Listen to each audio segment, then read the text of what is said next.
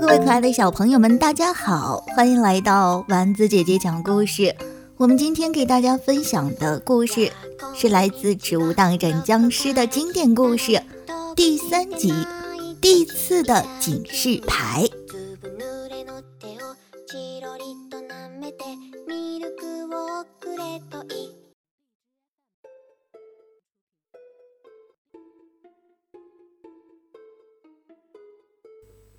一般来说，在战斗中取得胜利不会是很轻松的事情，但对于有的战士来说，取胜确实很轻松，只要往那儿一躺就行了。这战士就是地刺，除了能刺伤僵尸们的脚，他还能扎破僵尸的装备、投石车和雪橇车的轮胎。不过，地刺也有误伤伙伴的可能，也会扎破玉米加农炮的轮胎。为了不再发生误伤，地刺做了块“小心地刺”的警示牌。这块牌子在白天插起，到晚上拔掉，因为晚上僵尸会出来，不需要提醒僵尸小心。但糟糕的是，地刺是个很懒的家伙，他睡到很晚才醒来，往往是被受伤的伙伴喊醒的。喂喂，地刺！他们喊着：“你的刺又弄伤我们了，为什么不早点插牌子？”“喂喂喂，懒地刺！”玉米加农炮喊道，“为了你没插牌子，我补了多少次胎了？以后要不要我开炮叫你醒来啊？”以后，玉米加农炮真的用开炮的办法把地刺吓醒。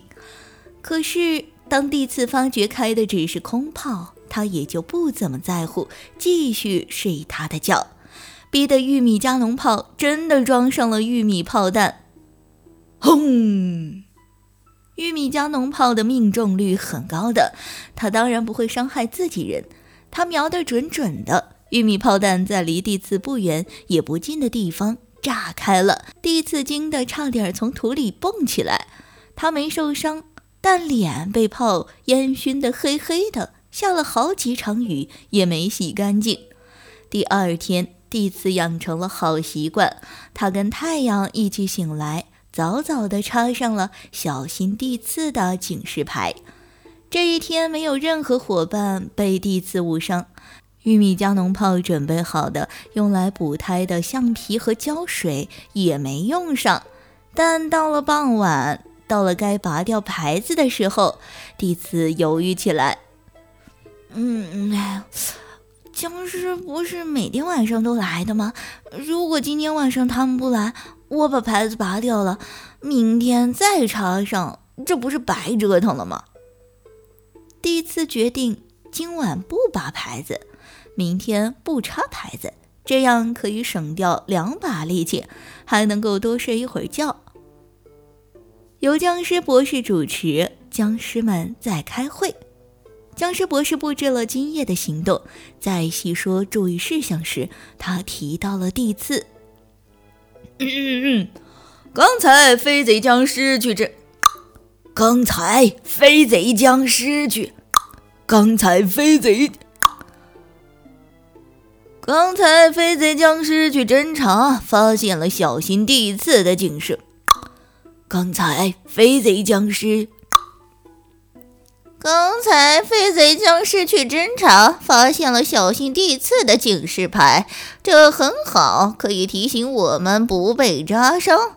但最后一个僵尸安全通过后，请把牌子拔掉。我们要把地刺变成我们可以利用的武器。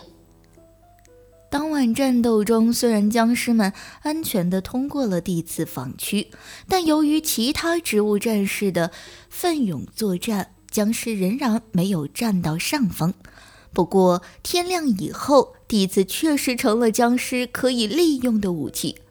僵尸拔掉了警示牌，重新造成植物战士的误伤。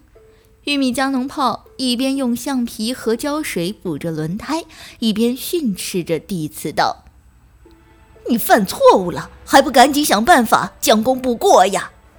第一次问：“嗯，怎么将功补过呀？”玉米加农炮出了个主意：“你不能老躺在这儿，得挪个窝。不过为了对付僵尸，你的牌子还得插在这儿。”可是到了夜里，僵尸不来了。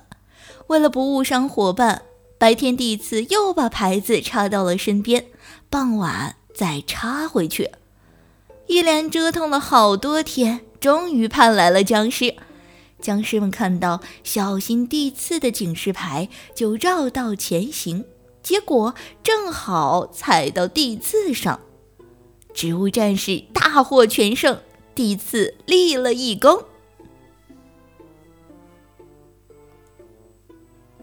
好了，可爱的小朋友们，我们今天的故事就讲到这里，下期节目再见吧，拜拜。